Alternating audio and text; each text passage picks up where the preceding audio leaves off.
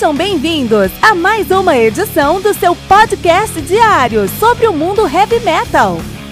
Esse é o Metal Mantra, o podcast do metal sagrado. Lembrando que você pode nos mandar suas perguntas, sugestões, críticas, correções, elogios ou quaisquer outros comentários no nosso e-mail metalmantrapodcast@gmail.com.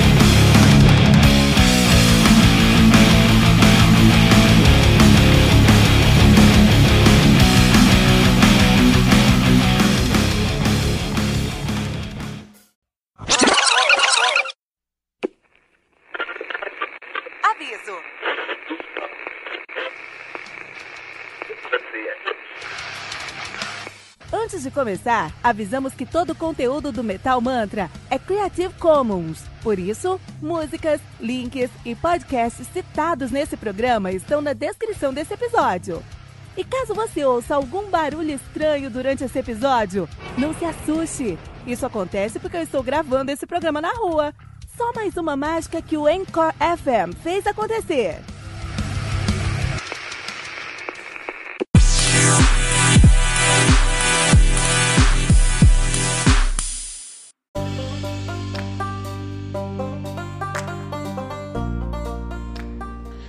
Episode do Stratovarius, lançado no dia 22 de abril de 1996 pela TNT Records. Álbum que contei com 12 músicas totalizando 1 hora e 3 minutos de play. Isso aqui é o meu padrão, tá? Stratovarius é o padrão, é, episódio é o padrão do meu do meu heavy metal, assim. Isso aqui é meu, eu guardo, na, eu guardo no meu cofrinho, adoro é, Stratovarius. Ah, os caras que fazem o Melodic Power Metal são deuses definidores do uh, Melodic Power Metal, também conhecido como Melodic Finish Metal, porque os caras são de Helsinki, na Finlândia, de 8, estão na atividade de 85, na verdade de 84 a 85 sob o nome de Blackwater. Muito bom que eles mudaram o nome pra, pra uh, Stratovarius. Em 85 estão nativa desde então. Muito legal, né? A banda que tem uma discografia aí. Vamos passar rapidinho a discografia, que a discografia dos caras é bem longa, né? É, os caras têm o Fright Night de 89. A gente falou um pouco mais sobre a biografia dos caras e as idas e vindas, o que aconteceu com os caras. Lá no nosso primeiro Today Metal sobre o Stratovarius, que foi o Fright Night. Então, na buscada no nosso feed aí, se você está estudando pelo Spotify, o problema é que você não vai encontrar todos os nossos episódios. É o seguinte, é, vai no anchor.fm barra metal sagrado, lá você vai encontrar primeiro todos os nossos episódios com as músicas, né, no, dentro do feed, ou você pode clicar em ouvir no seu episódio, no seu aplicativo predileto, você pode escutar aí é, online no, no, no Stitcher, no Radio Public, no, no Podbean e outros centenas de outros lugares, tá? Então vai lá que você consegue escutar, por exemplo, o Fright Night, que é o nosso primeiro álbum do metal, nosso primeiro review aqui do Today Metal sobre Stratovarius e lá a gente falou um pouquinho um, e a gente conseguiu aí fazer, é, falar sobre a discografia dos caras bem detalhado. Que a gente vai dar uma passadinha apenas, tá? Porque já falou lá no Fright Night.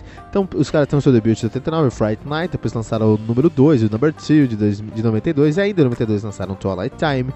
Em 94, Dream Space. Em 95, o Fourth Dimension. Em 96, o Episode. Em 97, o Visions. Em 98, Destiny. Olha isso, cara.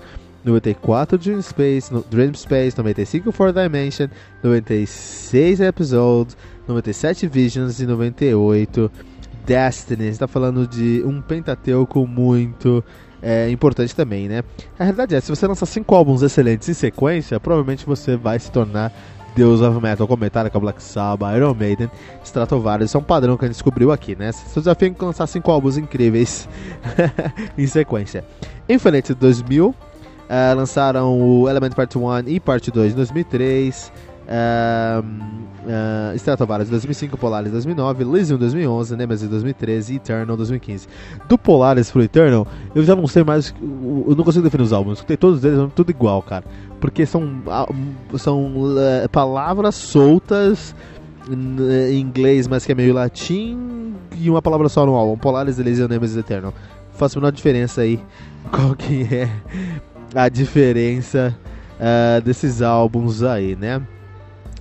Uh, meta, o, o Stratovarius, Stratovarius, que atualmente é formado por Timo Kotipelto no vocal, Jens Johansen no teclado, Lauri Porra no baixo, Matias Kupiainen na guitarra, Rolf Pilvi na bateria. Na época do episode, a formação deles era diferente, a formação dos caras na época era uma formação clássica do Stratovarius, quando você tem Timo Kotibato no vocal, Timo Tolkien na guitarra, Yari Kelunainen, o meu bass, Kainu Lainen, o meu basseiro no baixo, Ed Johansson no teclado e Jorg Melikael na bateria. Stratovarius pra gente aí, né?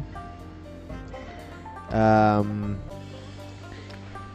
e interessante, ó, vamos falar sobre umas coisas. A Finlândia é o país do heavy metal, por vários motivos. Primeiro que é onde tem mais bandas de metal por per capita no mundo, isso é verdade, isso não é um fato jogado, isso é verdade, isso acontece mesmo, tá?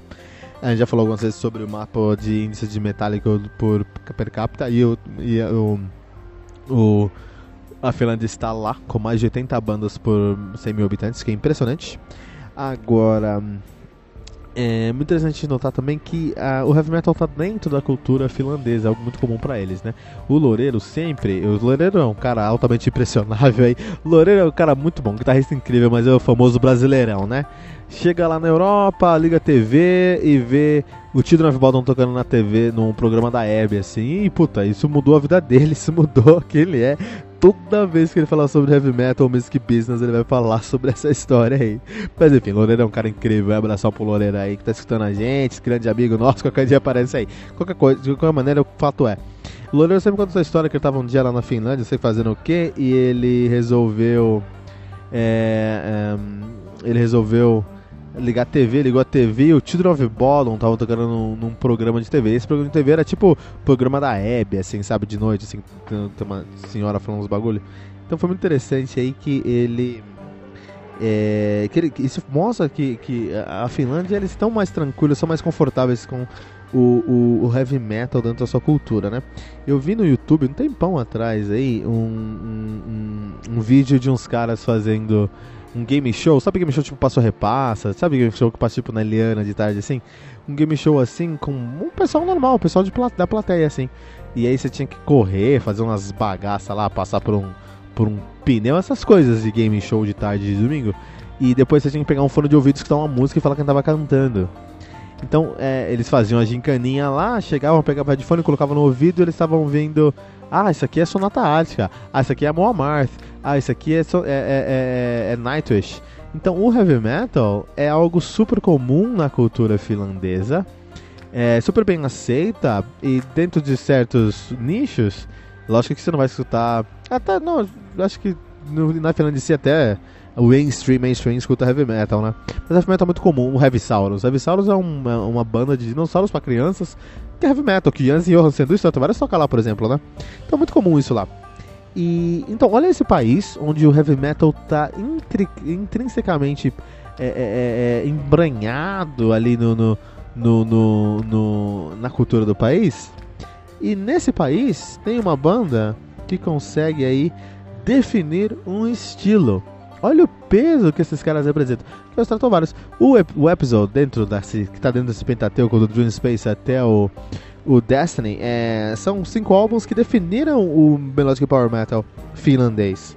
Isso aqui fez escola para Sonata Ártica, fez escola para escola Nightwish, fez escola para Angra, fez escola para uh, Xamã, fez escola para para Almar, fez escola para tudo, cara. Tudo escutou isso aqui, tudo seguiu isso aqui. Quem é Molote? Bebeu disso aqui, cara. Uh, Dark Water bebeu isso aqui. Uh, uh, tudo, todo mundo bebeu dessa fonte aqui, entendeu? Então é muito, muito interessante, como esse álbum é importante, porque é um álbum que, que mesmo que a galera torce o nariz, ah, está Tavares é muito chato, tem uma galera que torce o nariz, mas são defendedores de um estilo num local que é muito difícil de definir o estilo. Os caras são expoentes, isso tem um mérito, tem que ser ressaltado aqui, tá? Uh, é um álbum massivo, é um álbum massivo em qualidade. Você pega o tracklist, você vai encontrar Father Time, Will the Sun Rise, uh, uh, Uncertainty, Eternity. São muitas coisas que. Muitos música Forever, muitas músicas serviram como single e na verdade serviram ali como elementos dentro da música. Esse álbum, episódio, eu escutei até furar no meu quarto quando era moleque, né? porque a timbragem do baixo é muito interessante. O baixo está na linha de frente desse álbum aqui e ele tem uma técnica muito interessante. Então, a banda inteira aqui tem uma técnica muito interessante que é usar a velocidade como elemento suavizador da, do peso da, da da produção dos caras. Então, assim, eles, o riff é muito, os riffs são muito rápidos, as, let, as linhas de baixo são muito rápidas, as linhas de bateria são muito rápidas. Father Time, Will the Sunrise e coisas assim. Mas também uh, você tem aí, uh, pô, você tem Speed of Light, você tem Stratosphere, você tem Season of Change, Babylon, Tomorrow, Nighttime Eclipse, Eclipser. Tem muita coisa nesse álbum que é muito rápido, né? É, mas não é porque é rápido que é agressivo. Os caras conseguem produzir essa velocidade de um jeito que fica tudo uma, uma textura muito suave, muito densa, porém suave. Então a velocidade que eles imprimem no, no, no, no som traz esse, traz esse elemento. Isso é muito interessante, cara. Isso é algo que eles criaram, algo da timbragem deles, que depois você vai ver isso na Antártica e vários outros lugares aí, né? É, mas se escuta Father Time, você vai entender o que eu tô falando. O riff de Father Time só funciona rápido. Se você colocar ele devagar, ele não vai funcionar exatamente daquele jeito. Eu não tô falando do riff principal, tô falando da base do riff, que é uma guitarra com Paul, Paul Milton faz, colada na bateria, colada no baixo, né? Tem que ter uma técnica muito afiada para fazer isso, né? Tudo isso envolto por uma atmosfera construída pelos teclados de Jens Johansson, deus do teclado do Power Metal, com certeza. Uh, tudo isso cria uma, uma sonoridade muito única, uma sonoridade muito própria dos caras. E aí o Timo Cotipelt tem o dom de trazer um sentimento especial para a timbragem da voz dele em Father Time, em, Speed of Light, em Uncertainty, em uh, uh, Will the Sunrise, em Father Time, que é muito bom, que é muito interessante. Então você tá, tinha uma frase numa época muito, você tinha uma banda muito afiada numa época muito boa, com uma sonoridade muito boa, dentro de uma fase de nenhum estilo.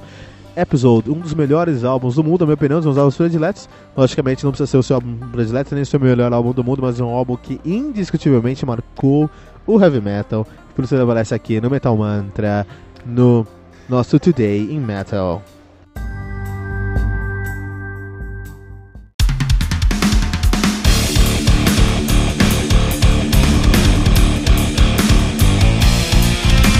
Você ouviu mais uma edição Metal Mantra, o podcast do Metal Sagrado. Apresentação: Kilton Fernandes.